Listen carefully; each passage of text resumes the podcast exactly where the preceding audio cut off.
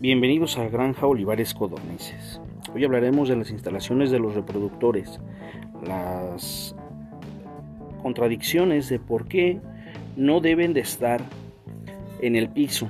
Muchos de eh, nuestros productores nos han preguntado eh, cuáles son aquellas consecuencias que pudiera tener y vamos a hablar, vamos a hacer una pequeña introducción de todo esto.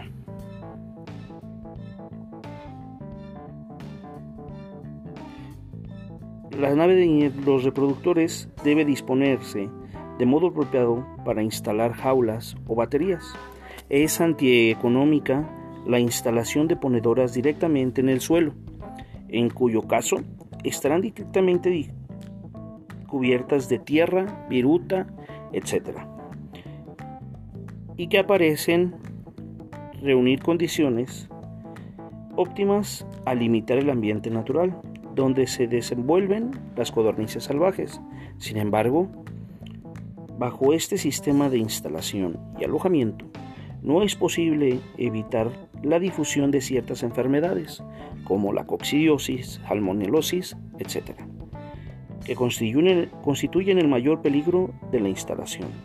Por otra parte, la recogida de huevo es difícil y de escaso rendimiento. Por una u otra causa, hemos observado que el huevo de la codorniz en contacto con el pavimento ofrece mucho más baja capacidad de eclosión a consecuencia de la muerte prematura de los embriones.